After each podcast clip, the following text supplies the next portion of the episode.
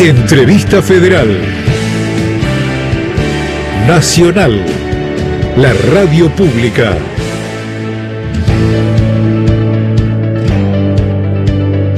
Muy buenos días, bienvenidos una vez más a esta nueva edición de la Entrevista Federal de Radio Nacional a través de una plataforma digital conectados con periodistas de Radio Nacional en todo el país. Hoy tenemos el honor de recibir al gobernador de la provincia de Chaco, Jorge Capitanich. Gobernador, muy buenos días. Muy buenos días, Martín. Eh, muy buenos días a todos y a todas. Muchísimas gracias a Radio Nacional por la oportunidad de eh, establecer un diálogo que seguramente será fructífero porque es intercambio de visiones y experiencias que hace a la Argentina unida y a la concepción de un país federal. Muchísimas gracias por estos minutos con Radio Nacional. Periodistas de la emisora a lo largo y a lo ancho de la República Argentina ya están listos y yo le doy paso a la primera en iniciar esta entrevista federal en la provincia de Mendoza. Laura, el aire es todo tuyo.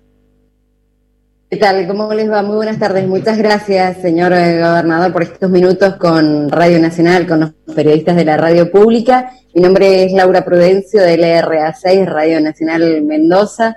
Eh, muy lindo esto, la verdad que, es novedoso y, y, es muy, muy importante, sobre todo para los medios del interior. Bueno, en este contexto donde hace muy poquitas horas eh, los argentinos en particular hemos recibido una muy buena noticia que tiene que ver con, esta vacuna y, un poco viendo que esto eh, significa la luz en, al final de ese túnel tan oscuro que hemos vivido estos meses, quería preguntarle por su eh, historia política y también de gestión, cuál es la mirada que tiene para el día después, que ya se puede uno empezar a imaginar si esos primeros temas eh, que tienen que estar en, la agenda tienen que ver con eh, lo económico, con la generación de empleos, con profundizar la, salud pública. ¿Cuál es la mirada eh, desde su punto de vista donde se tiene que generar los primeros, los primeros temas?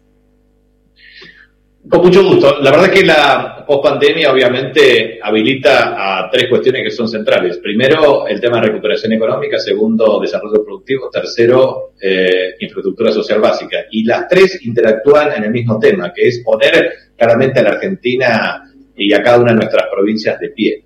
¿Eso qué significa? Significa claramente, en el caso nuestro, poner mucho énfasis en el desarrollo agroindustrial. Por eso adscribimos en forma muy inmediata el tema del Consejo Agroindustrial Nacional, constituimos un Consejo Agroindustrial Provincial. La provincia del Chaco tiene esta particularidad de tener una matriz productiva agrícola, eh, también ganadera y forestal, pero a su vez tiene que priorizar la integración de 20 cadenas de valor para generar más producción, más empleo y más exportación. Hemos eh, propiciado no solamente la creación de este Consejo Agroindustrial, sino también una ventanilla única para facilitar la inversión, para ayudar a crecer y cooperar eh, con todos los productores, industriales, comerciantes y emprendedores, dar herramientas a las pequeñas y medianas empresas para apostar a la provincia del Chaco, también eh, generar las condiciones para que esta ventanilla única permita un régimen simplificado de trámites y todo inversor rápidamente pueda acceder a estas herramientas.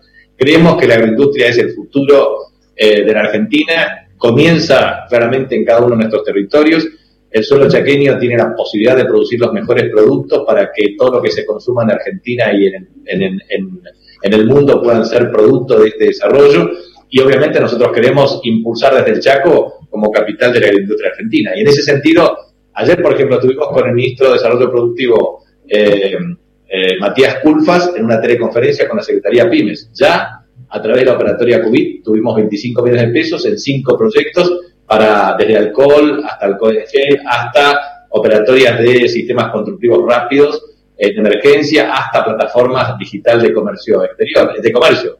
Y a su vez también este, pudimos trabajar con distintos niveles, desde el nuevo Banco del Chaco, con liquidez y solvencia para apostalar ampliación, refacción y construcción de nuevas viviendas, y a su vez lo hicimos en el marco de lo que significa este plan de desescalada. Nosotros fuimos una de las provincias más afectadas desde el inicio de la pandemia. Nosotros tuvimos casos provenientes de distintos lugares del mundo por parte de chaqueños y chaqueñas que habían viajado al exterior.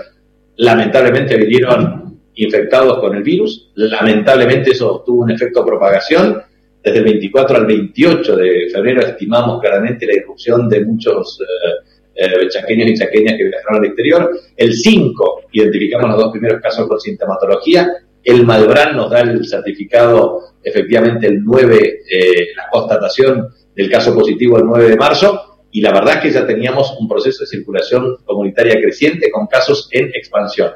¿Eso qué significa? Y esto creo que es una lección aprendida. En general, los tres pilares de una política pública son, primero, planificación, segundo, eh, gestión, tercero, comunicación. Cuando existe una pandemia de estas características con un virus que no reconoce ni distancia, ni clima, ni límite, no tiene remedio, no tiene vacunas y a su vez no tiene ciclo, entonces claramente la medida que tomamos todos, obviamente con el liderazgo del presidente Alberto Fernández, de generar una cuarentena obligatoria, estricta, tuvo una irrupción de apoyo y de consenso. Ahora, eso te da tiempo para generar planificación y gestión. Planificación significa un set de indicadores, pero también infraestructura. Nosotros, la verdad es que tuvimos que hacer dos pastillas nuevas, el hospital modular, eh, el tema de la adquisición de reactivos hasta aparatos, insumos, etcétera, y obviamente el entrenamiento necesario y suficiente para una pandemia extendida y un virus que obviamente tiene serios problemas de control en todo el mundo.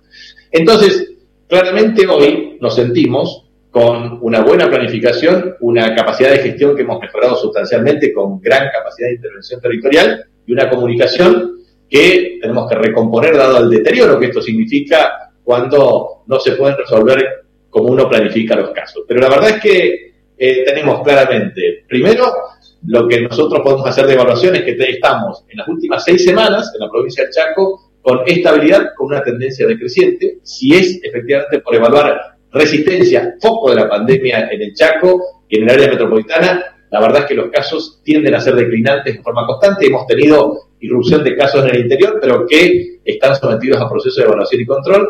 De manera que, en el mismo tiempo, eh, que esto está sucediendo, nosotros tenemos un plan de desescalada, tres fases. Ya cumplimos la fase 1, estamos en la fase 2 y una fase 3 para la nueva normalidad. Obviamente con todas las restricciones, porque no hay que descuidarse eh, un céntimo porque es un virus muy complicado, muy peligroso. Reuniones sociales disparan casos en localidades que hay que intervenir rápidamente y eso genera un serio problema de circulación comunitaria. Chaco tiene circulación comunitaria y tiene una mortalidad elevada respecto al promedio del mundo, o sea, 3,7 es el promedio del mundo, nosotros estamos en 4,1, Argentina está por debajo del promedio mundial, la verdad es que está asociado mucho al tema de comorbilidades que efectivamente condicionan severamente la cuestión. Por eso, al finalizar de esto, digo, eh, ¿cómo visualizo la pospandemia? Bueno, es recuperación económica. Yo creo que el gobierno nacional ha planteado acreedores privados, primer paso a cumplir, fondo monetario, segundo paso a cumplir. Tercero, reactivar fuertemente la actividad económica. ¿Por qué? ¿A través de qué? A través de la agroindustria, para generar cadenas de valor que generen más producción, empleo y exportaciones.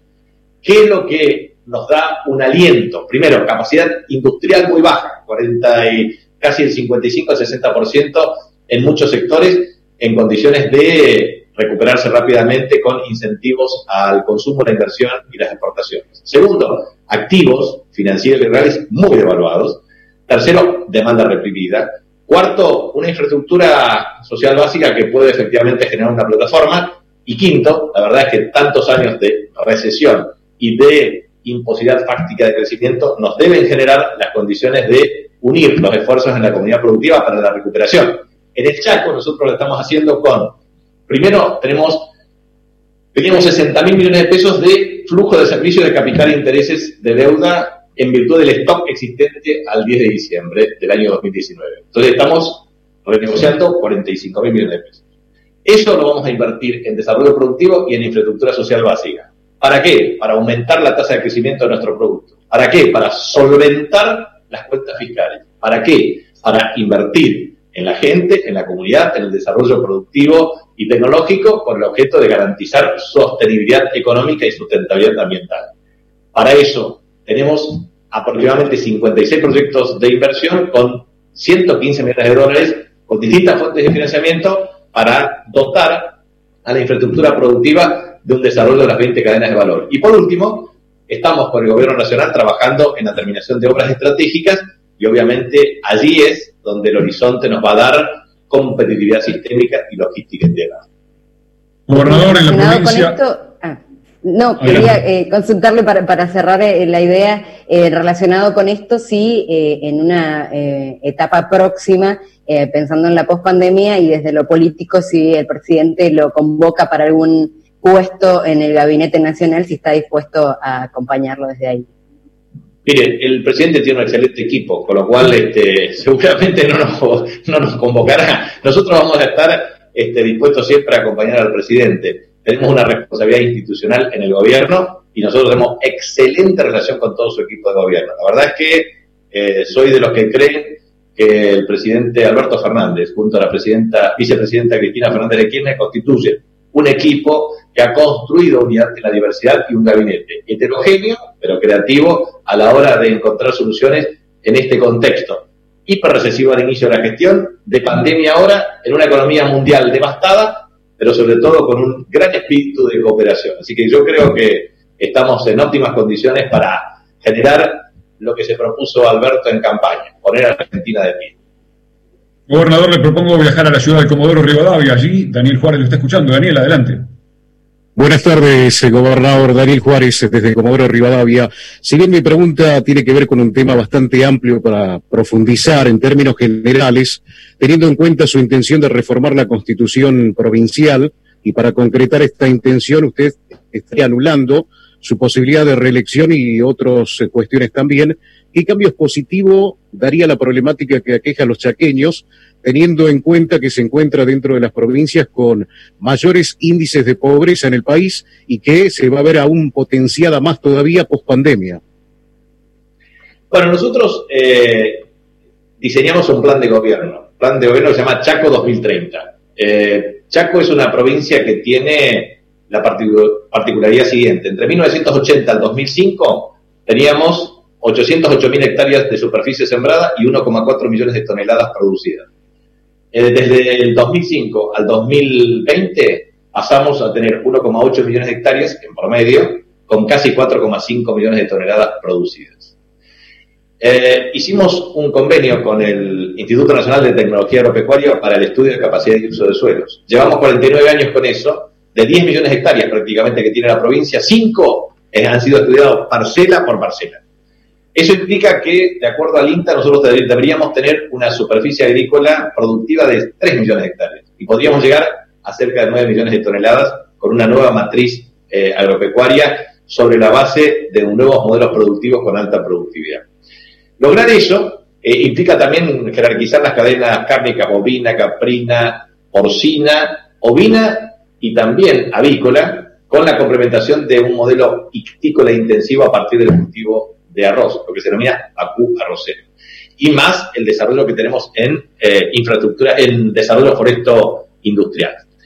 ¿Qué significa eso para nosotros? Significa que eso nos da una plataforma eh, de 100.000 empleos en los próximos 10 años, con la incorporación de la economía del conocimiento. Ahora, el problema central es que nosotros tenemos hoy 350.000 IFE, es decir, eso desnuda la informalidad laboral. El gran problema de Argentina y del mundo si uno toma eh, esta pandemia, tiene tres problemas básicos. Informalidad laboral, laxitud o debilidad en los sistemas de seguridad social y sistemas sanitarios absolutamente imperfectos para cubrir eh, una demanda sanitaria fuerte como es una pandemia. Resolver eso significa un gran esfuerzo desde el punto de vista de recuperar la producción, el empleo y la exportación. En ese contexto, nosotros hicimos una campaña proselitista basándonos en tres, tres ejes de reforma. Una reforma constitucional para lograr calidad democrática e institucional, una agenda digital para la modernización tecnológica que nos implique tener gobierno electrónico. A partir del 1 de enero del 2021 nosotros deberíamos tener apagón analógico en la provincia y comercio electrónico de bienes y servicios para potenciar nuestra capacidad productiva. Y también descentralización de los, en municipios de muchos, eh, muchas acciones o funciones del Estado. Ahí tendríamos los tres ejes esos tres ejes, a través de un gran acuerdo, un pacto político, económico y social, con 10 compromisos estratégicos y 50 proyectos e iniciativas legislativas. La verdad que hicimos eso, estamos detenidos en la reforma constitucional por una razón muy sencilla, porque se necesitan 26 de los 32 votos en la legislatura, lo cual requiere amplísimo nivel de consenso. Usted eh, se preguntará, ¿es prioritaria la reforma constitucional? Como se preguntan muchos. Entonces yo le respondo, para mí es prioritario tener calidad democrática e institucional. ¿Por qué? Porque hay 28 puntos que propusimos en esta reforma que pueden ser menos o que pueden ser más. Eso depende del consenso.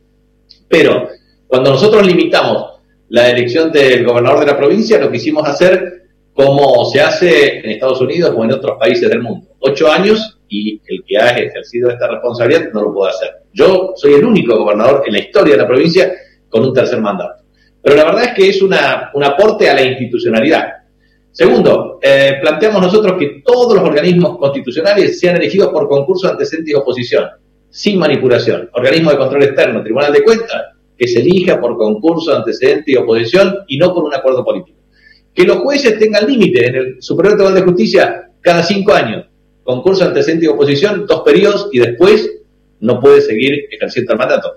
Que exista una escuela judicial y una renovación cada cinco años por concurso antecedentes y, eh, eh, y oposición para fiscales y jueces con el objeto de garantizar la calidad en el ejercicio de la independencia del Poder Judicial. Propiciamos claramente que exista una limitación en los mandatos de fundaciones, asociaciones civiles, eh, y lo mismo que los sindicatos aun cuando esta está regida por la ley 23.551 de asociaciones sindicales. ¿Por qué? Porque entendemos que la representación gremial, la representación institucional, la representación de empresarios, tiene que tener límite como cualquier hijo de vecino. O sea, lo que pretende la reforma constitucional es que no existan hijos ni entenados y que no existan privilegios para nadie, que no existan resabios monárquicos de ninguna naturaleza. Le planteamos también a que no haya reelección indefinida de intendentes, ni de concejales, ni de diputados provinciales, con el objeto de lograr calidad institucional. Si nosotros logramos calidad institucional, eso es lo que garantiza reducir costos de transacción, promover inversiones, garantizar definitivamente un funcionamiento institucional adecuado. Por supuesto que eso eh, requiere consenso, entonces nosotros no vamos a avanzar si no tenemos el consenso necesario y suficiente. Eh, y a su vez porque creo que en instituciones modernas no se puede tener un contenido denominado pétreo, tan restrictivo.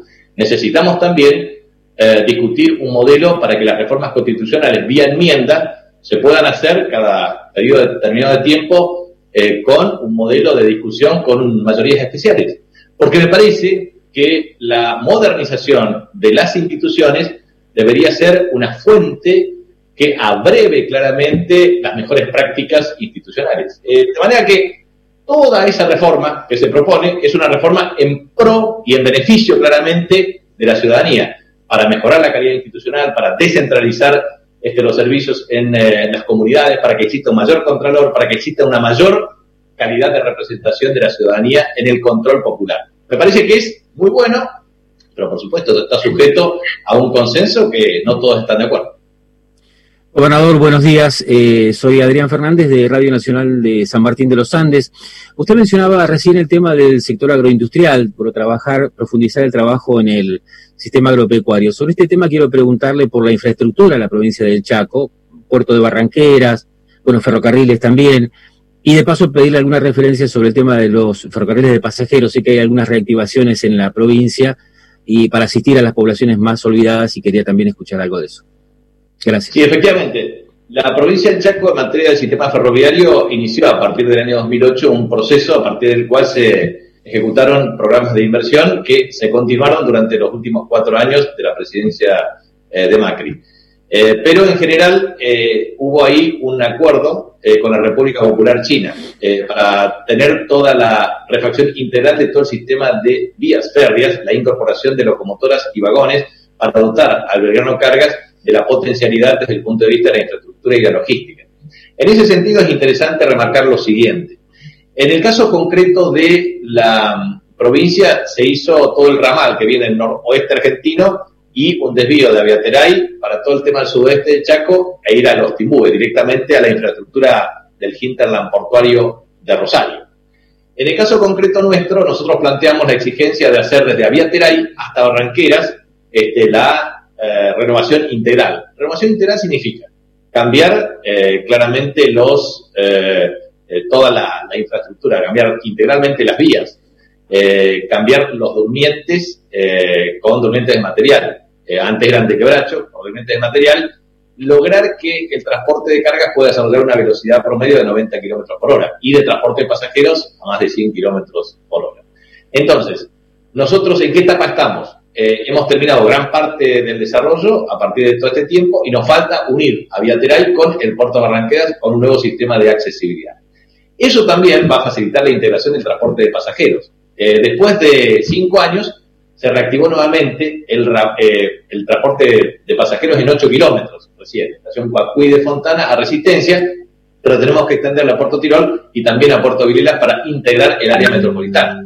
La verdad que es muy interesante para nosotros porque nosotros tenemos que tener el equivalente a, nueve, a siete duplas y dos triplas con el objeto de garantizar la satisfacción de la demanda. Hoy estamos en 1.100, 1.200 personas que viajan en el área metropolitana. Son 365.000 pasajeros por año, más o menos, y son 700.000 si incorporamos este, otra red que une con el norte de Santa Fe a Los Amores, o sea, Cotelay, Charaday y Los Amores, que es una muy necesaria vinculación, y a su vez también eh, Presidencia Roque Peña, Chorotin, o sea, es verdaderamente para nosotros este, una necesidad integrar el sistema de transporte de pasajeros. Pero para eso tenemos que tener una infraestructura adecuada y la incorporación de las unidades en forma satisfactoria. Es un plan que esperamos nosotros en los próximos tres años cumplir a satisfacción. ¿Esto qué significa? Tener las vías realmente renovadas, el transporte de cargas en óptimas condiciones y también, por supuesto, el tema del transporte ferroviario de pasajeros. Eso por un lado.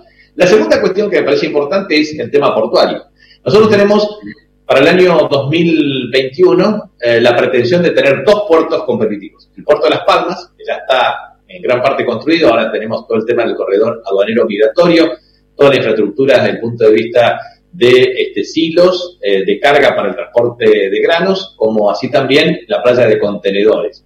Eso significará para nosotros efectivamente un nivel extraordinario porque no se necesita dragado en el río Paraguay porque tiene efectivamente cerca de más de siempre, digamos, eh, muchos pies, de manera que no tiene problemas de navegabilidad el río ahí. Y a su vez estamos en el mes de noviembre iniciando todo el proceso de 16 kilómetros de pavimentación para unir a las localidades de la Leonesa de Las Palmas con el puerto de Las Palmas. Entonces, Chaco, por primera vez en su historia, podrá tener dos puertos en condiciones competitivas, porque ya también estamos haciendo el acceso al puerto de Barranqueras y el ministro de Transporte se ha comprometido a trabajar un fortalecimiento de la operatoria del intrapuerto de Barranqueras. Para nosotros, tener los dos puertos de Barranqueras en forma estratégica es política federal. El presidente de la Nación ha planteado que, la que Hidrovía tiene que ser una agencia federal con la participación de las provincias signatarias. Yo le agrego, los cinco países signatarios deben ponerse de acuerdo en el uso de la navegación fluvial para tener una logística integrada con abaratamiento del costo de transporte. Pero a su vez, Chaco, teniendo los dos puertos por primera vez en su historia a nivel competitivo, teniendo el sistema ferroviario de cargas y de pasajeros integrados, más la red vial, porque realmente nosotros desarrollamos en el periodo anterior casi 450 kilómetros de rutas y ahora estamos en una perspectiva eh, cierta de 300 kilómetros más para integrar la red vial de la provincia. Entonces, la infraestructura para nosotros este, ha tenido un salto cualitativo extraordinario en el periodo 2007-2015. Y en ese sentido nos está faltando terminar obras. Por ejemplo, con eh, el ministro de Infraestructura, Gabriel Catopodis, estamos trabajando en la terminación del acueducto del Impenetrable. Es un acueducto que une el río Bermejo con las localidades de Huichí, Sausal, Nueva Pompeya, y estamos licitando Nueva Pompeya Fuerte Esperanza. Eso es dotar a cerca de 2.000 eh, familias en el impenetrable chaqueño, rurales y después urbanas, este, que son cerca de 12.000, en general van a ser cerca de 10.000 conexiones en total, que es algo extraordinario como inversión. La segunda cuestión es que estamos trabajando en el segundo acueducto de interior para satisfacer a más de 500.000 habitantes. Y eso va a implicar que Chaco, de 148.000 conexiones domiciliarias de agua, pase a 330.000 en el año 2022. Y a su vez, eh, hemos mejorado mucho el tema de la infraestructura en materia de cloacas, porque pasamos de tener una planta de tratamiento de fluentes líquidos cloacales aquí en el área metropolitana, nos falta 3% para terminar, 2% de ejecución de la obra. Eso también nos va a permitir pasar de 40% de eh, inversión eh, de conexiones domiciliarias de cloacas a 88%, haciendo nuevas inversiones en Villa Ángela, San Martín, eh, Peña y otras localidades de la provincia. O sea que, en definitiva, eh, lo que nosotros nos comprometimos, que trabajar palmo a palmo con el presidente de la República y garantizar esto. Eh, energía eléctrica para todos. Ya se hizo el electroducto Neanoa y ahora nos falta el anillado del sudeste chaqueño, más una red de provisión de energía solar en el impenetrable. Segundo, agua potable para todos. Esto estamos en condiciones de ver si efectivamente en el año 2022 lo podemos lograr. Cloacas, para la gran mayoría. Gas, por primera vez Chaco tiene gas, con lo cual estamos llegando a los parques industriales y pretendemos este, generar las condiciones para centrales termoeléctricas que nos permita trabajar toda una red de GNC. Y también Chaco va a tener fibra óptica, digamos, tiene hoy 100.000 conexiones y pretende duplicar esas conexiones en los próximos cuatro años, pero hicimos una red de casi 2.200 kilómetros en el periodo anterior. O sea que, claramente, la infraestructura siempre es condicionante al desarrollo, pero la verdad que en estas circunstancias estamos para generar un optimismo respecto a desarrollar las cadenas de valor, potenciar la infraestructura y garantizar empleos con equidad. Gobernador de Chaco. Buen día, gobernador. Sí, adelante, en las noticias de la provincia de Formosa. Mónica, te escuchamos. Buen día, gobernador, ¿cómo le va? Es un, realmente un placer obtener este contacto con usted. Le habla Mónica Rojas desde LR20 Radio Nacional Las Lomitas. Como somos vecinos, gobernador, este, Las Lomitas está ubicado a 350 kilómetros de la ciudad capital de Formosa. Yo preguntarle más que nada cómo le impactó en esta, en este nuevo mandato, ¿no? Como gobernador, eh, cómo le impactó la pandemia mundial y también su relación política con nuestro gobernador Gildo Infran y también teniendo en cuenta que existen formoseños varados a causa del COVID en su provincia. ¿Qué pasará con ellos? Si bien eh, en una primera instancia se encontraban cinco varados y ahora tenemos entendido que hay dos formoseños. Sí, en primer lugar, mi relación con el gobernador de la provincia de Formosa es excelente. Tengo una amistad de histórica, con lo cual tengo mucho afecto y mucho respeto eh, por el gobernador Gildo Infran.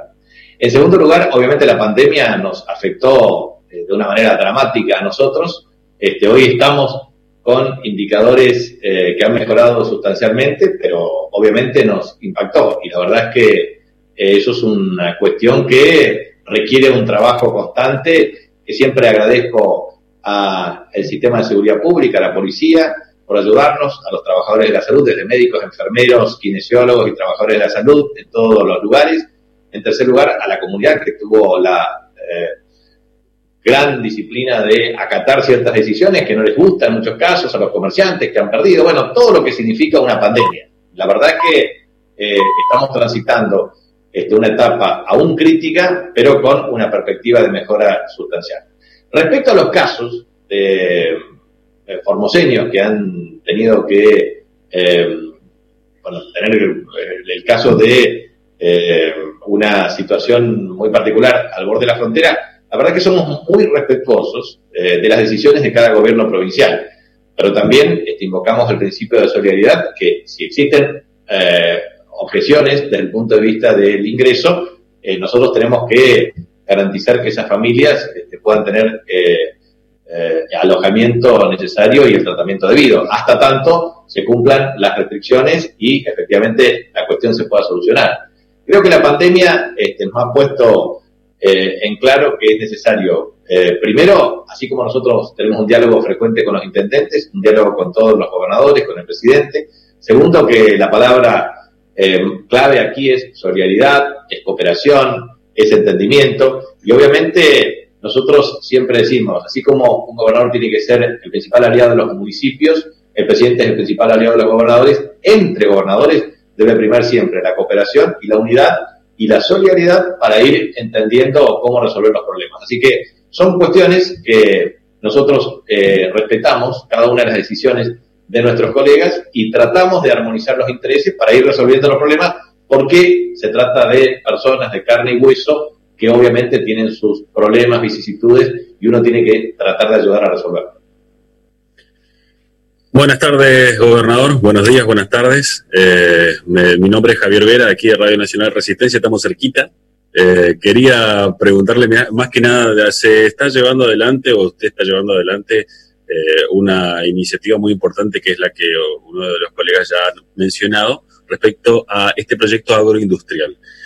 Pasos importantes son los que se dieron, el día, días anteriores cuando eh, reunió a los distintos legisladores que representan a la provincia del Chaco y en un consenso eh, muy importante ha logrado un bloque Chaco, un bloque muy importante. Y esto es, esto es significativo y quiero resaltar que diputados y senadores de distintos bloques se han sentado con usted para buscar un norte para la provincia de Chaco. Eh, desde aquí en más, eh, teniendo en cuenta las circunstancias eh, mundiales también para lograr este proyecto, ¿cuáles son los pasos que se debe dar más allá del Congreso de la Nación que ya le ha dado? Esto quiero resaltar y quiero que nos cuente un poquitito también el trabajo que tuvo que hacer para con los legisladores de la provincia. Bueno, muchas gracias por la pregunta. Bueno, nosotros lo que entendemos que la cooperación eh, es eh, la base del entendimiento y el consenso es la plataforma que nos permitirá superar eh, esta pandemia frente a la adversidad de un virus que obviamente genera un impacto muy negativo en la sociedad. Entonces, la convocatoria para la construcción de una agenda colectiva realmente es parte de un entendimiento de carácter global. O sea, consenso y cooperación son dos atributos absolutamente inescindibles e indisolubles de esta nueva etapa. Entonces, lo que hicimos es básicamente una convocatoria y una acogida muy favorable de todos los legisladores. Por eso nos pareció muy bien y quiero agradecer muy especialmente a diputados y senadores, eh, no solamente de nuestro bloque, del Frente de Todos, sino también de Juntos para el Cambio.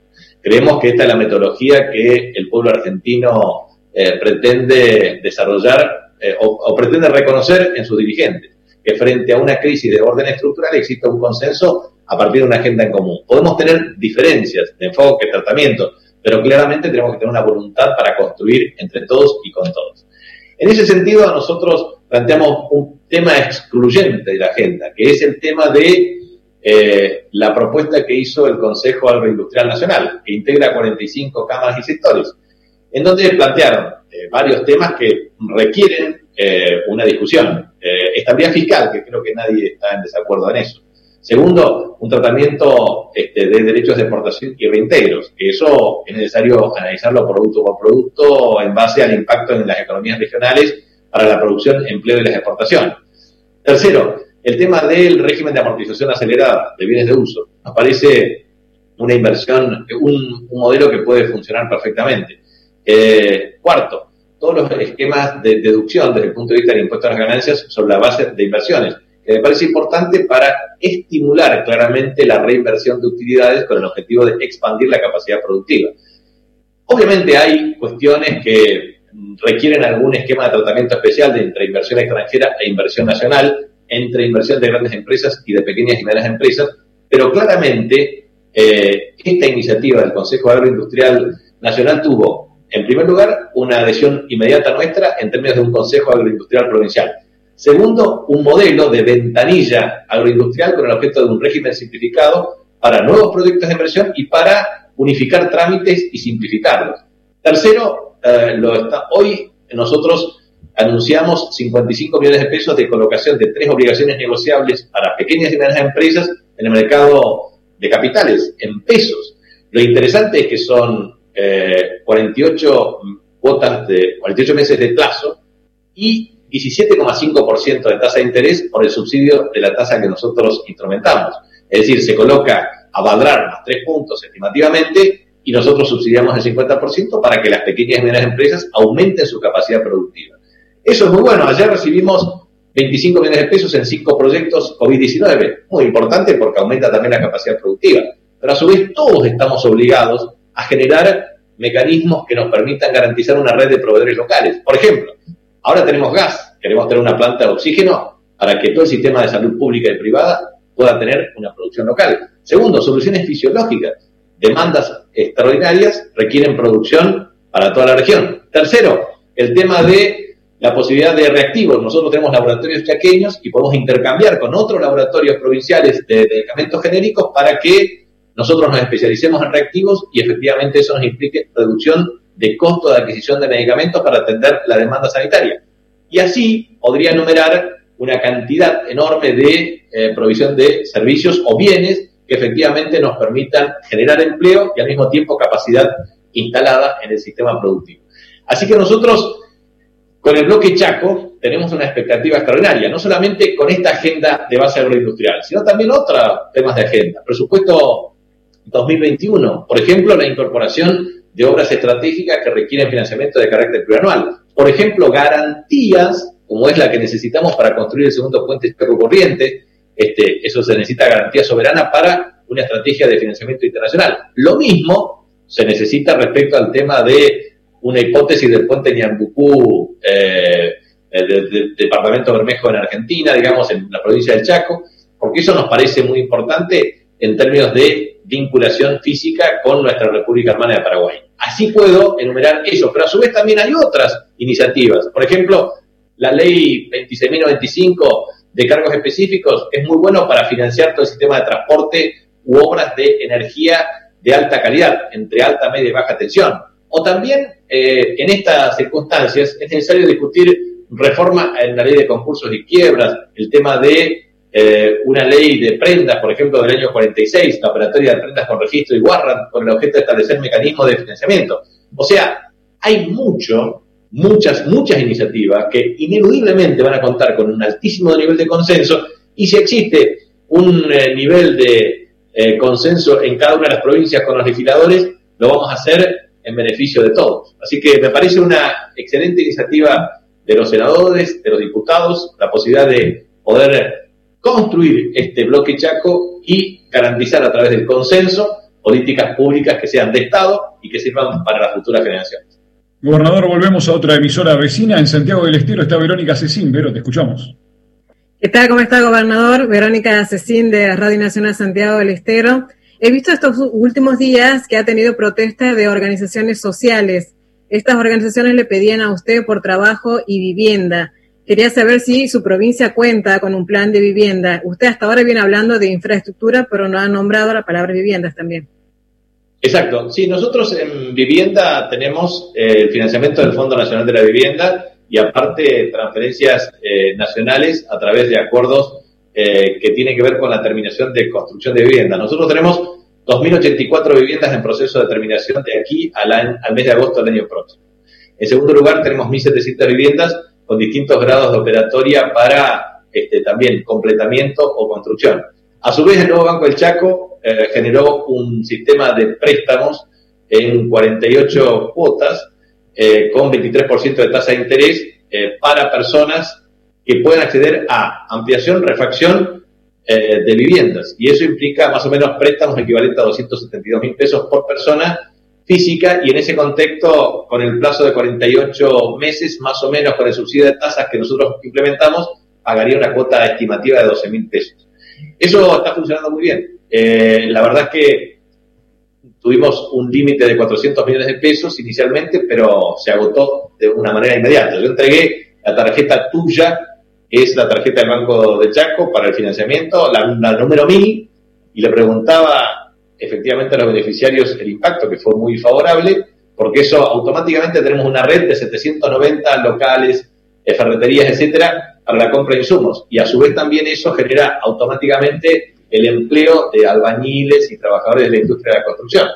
Entonces, hoy la industria de la construcción en la provincia de Chaco están cerca de 4.500 empleos. La verdad es que tuvimos en el pico máximo 15.000 empleos en agosto del 2015. La verdad es que nuestra meta es estar en 8.500 empleos de aquí a fin de año. Eso significa eh, no solamente ampliación, refacción y construcción de nuevas viviendas, sino también el plan Procrear. El plan Procrear lanzó la construcción de tres edificios en el país que tenían proyectos, uno en San Martín, provincia de González, otro en Río Gallegos, provincia de Santa Cruz, otro en Roque Safeña, provincia del Chaco. Son 74 departamentos, un monto de 340 millones de pesos de inversión, cerca de 200 trabajadores, y la verdad que eso es un impacto que también va a tener este efecto multiplicador en el empleo en Presidencia Roque Safeña. Gobernador. De manera que nosotros lo que, lo que estamos observando con respecto a vivienda es, la verdad que deberíamos construir más viviendas eh, y creo que esta es la política que ha lanzado el presidente de la República, es decir, acceso a créditos, acceso a sistemas de lotes con servicios, y estamos por hacer un hecho histórico en la provincia, que es firmar un convenio ya de la escritura traslativa de dominio de bienes inmuebles del Estado Nacional después de un proceso de compraventa y cancelación que va a permitir la regularización en tres años de 31.500 familias, o sea, cerca de 120.000 personas que no tenían la seguridad jurídica del título de propiedad, con un programa que requiere desde mensura hasta infraestructura social básica, apertura de calles, provisión de servicios claves indispensables, pero a su vez este, todo un programa que requiere mucha inversión. Entonces, claramente los problemas de pobreza, exclusión social, indigencia o falta de vivienda es un tema que 2007-2015 batimos récord, pero la discontinuidad de las políticas públicas afectan claramente la demanda. Entonces, eh, nosotros creemos que estamos eh, por debajo de las pretensiones en materia de vivienda. Tenemos Gobernador. que hacer más vivienda y mucho más financiamiento. Muy buen mediodía, soy Fernando Pedernera del Servicio Informativo de Radio Nacional. Lo cambio de tema. Ayer se cumplió un año del femicidio de María Magdalena Moreira, una adolescente huichí de 16 años de la localidad de Miraflores, en su provincia.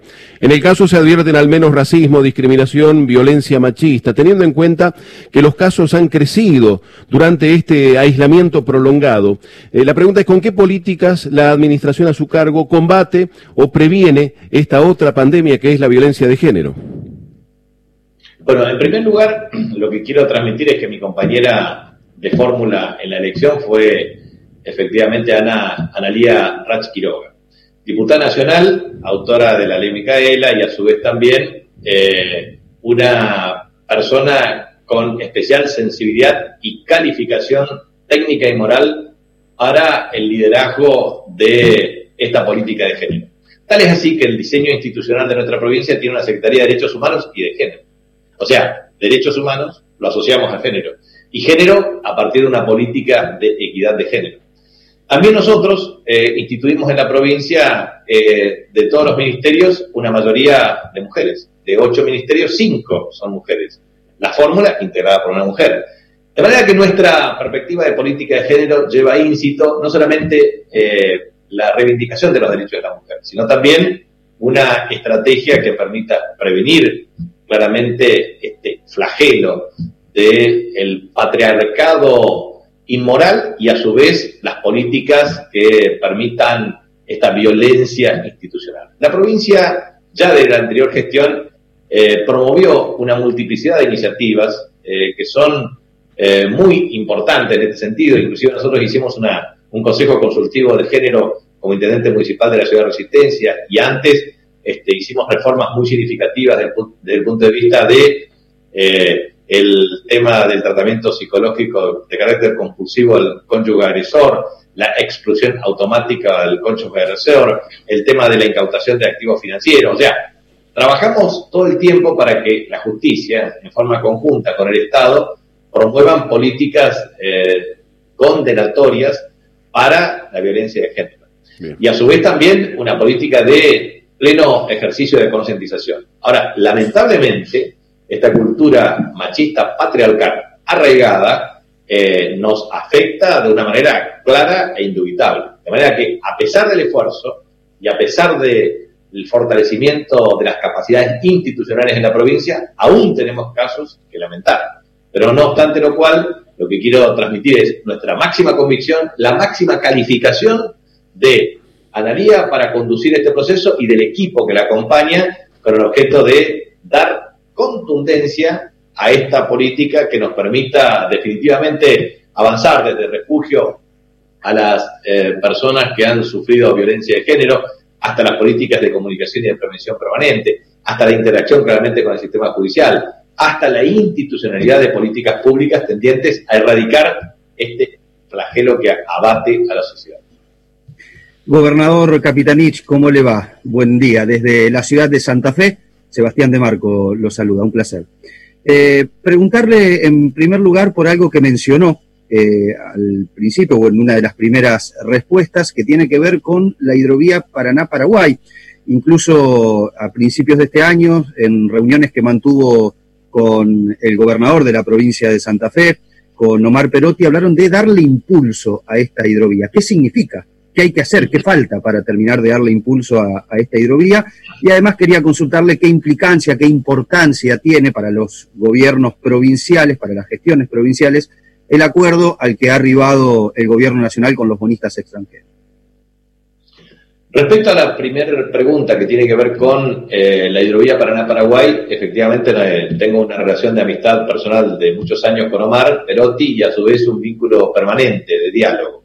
Eh, nosotros, en virtud de la iniciativa del presidente de la República de generar este, un sistema de participación activa de los gobernadores de las provincias signatarias de la hidrovía, nos planteó claramente la integración a un espacio decisorio. En ese contexto, una de las iniciativas tiene que ver con una agencia federal de la hidrovía Paraná-Paraguay con la participación de las provincias signatarias. En ese sentido, este es un decreto que está en proceso de análisis y discusión. En tanto y en cuanto esa decisión exista, claramente nosotros estaremos integrados a la misma. Nuestra percepción desde el punto de vista de la política global es la siguiente.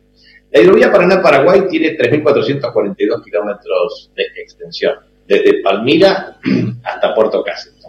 Definitivamente, el volumen de comercialización equivale a cerca de 100 millones de toneladas. 68% del comercio exterior argentino se canaliza por la hidrovía. La hidrovía es una fuente clara de comunicación desde el punto de vista de la logística integrada para la República Hermana de Paraguay.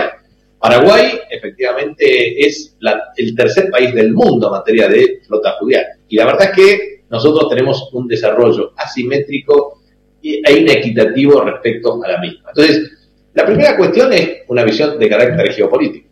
La hidrovía Paraná-Paraguay debe ser la autopista fluvial de la integración estratégica desde una perspectiva geopolítica. Entonces, lo que hay que imaginar es una nueva concepción geopolítica para América del Sur y obviamente también para las provincias en la República Argentina con una nueva concepción federal.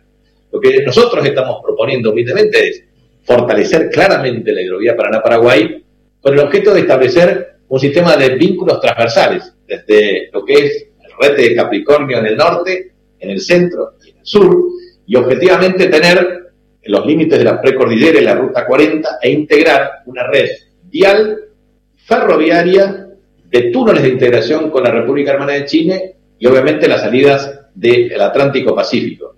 Y esto tiene que ser un esquema que integre desde la red de fibra óptica hasta la red ferroviaria, pasando por el sistema fluvial marítimo y obviamente fortaleciendo para nosotros de una manera clave la hidrovía Paraná-Paraguay.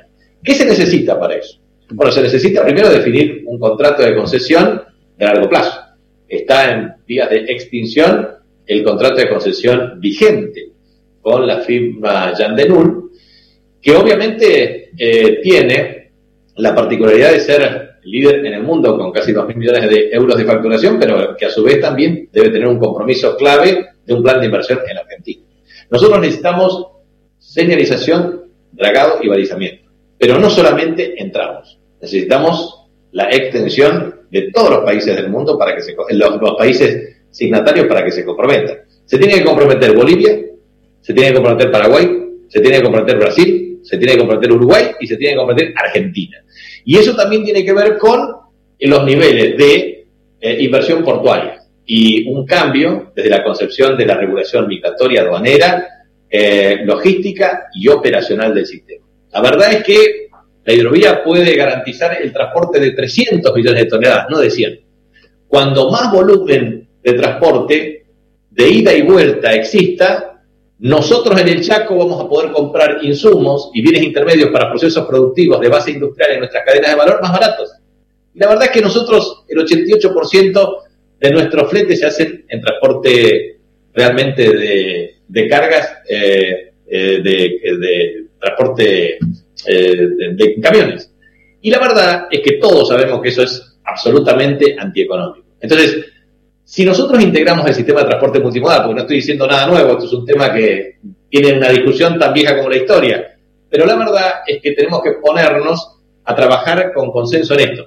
El transporte de cargas de camiones puede tener un sistema de arrime y articulación con el sistema ferroviario y con el sistema de transporte fluvial y marítimo y entre todos constituir una logística integrada.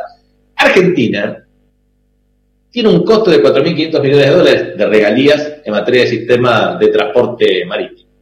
La verdad es que nosotros deberíamos tener la capacidad de generar no un sistema extractivo, sino un sistema propositivo de integración de las cadenas de valor. Por eso nuestra propuesta es agencia federal, nuestra propuesta es acuerdo con los países signatarios en materia de señalización, balizamiento y dragado en toda la extensión. Tercero, la integración con todo el sistema de transporte de ida y vuelta.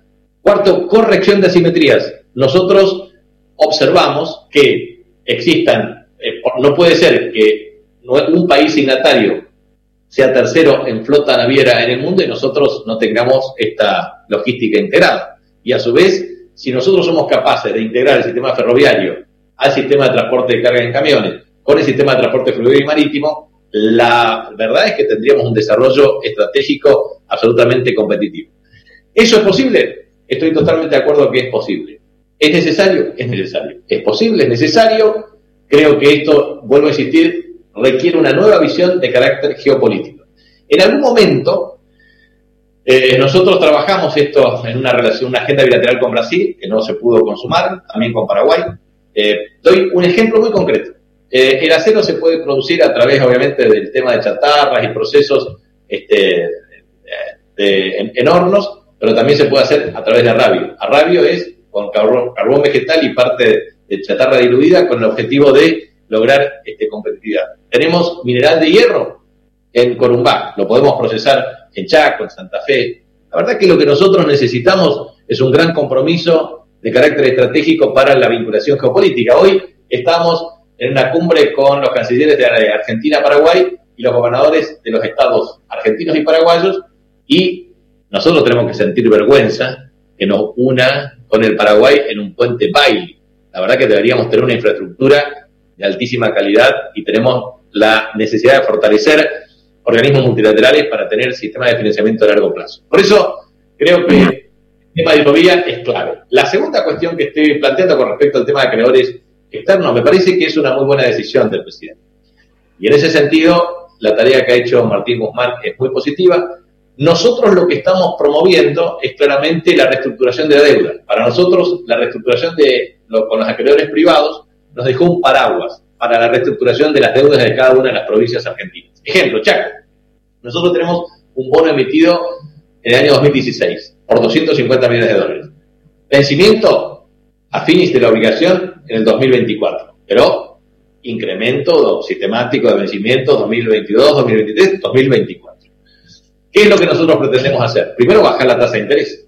De 9,5 por 9,375, 9,5%, bajarlo a una tasa muy razonable. Segundo, extender los plazos, con el objetivo de que los servicios de capital e intereses sean compatibles con la capacidad fiscal de la provincia, que hoy necesita recuperarse de la pandemia, que hoy necesita invertir en infraestructura, que hoy necesita potenciar su desarrollo productivo y que hoy necesita atender otras prioridades.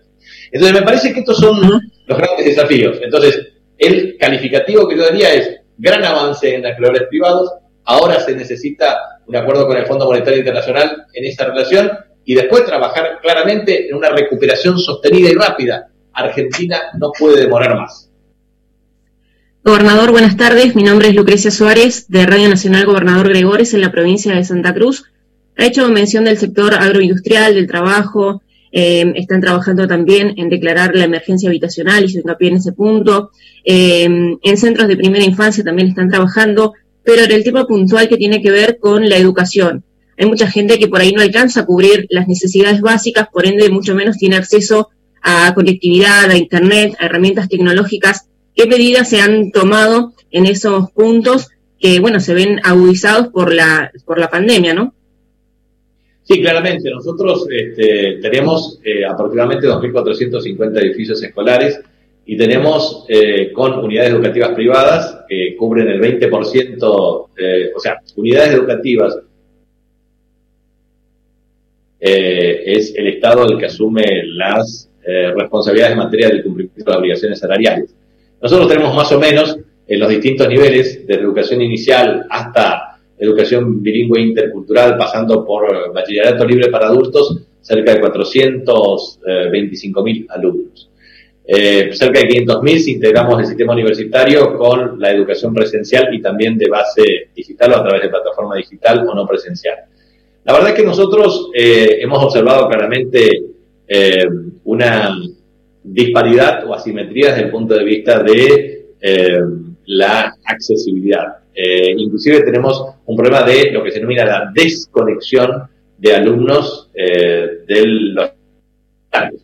Porque habíamos avanzado, 2007-2015, 15 de 44 a 68% de egresos del sistema educativo en educación secundaria y la universalización de salas de 5 y de educación primaria.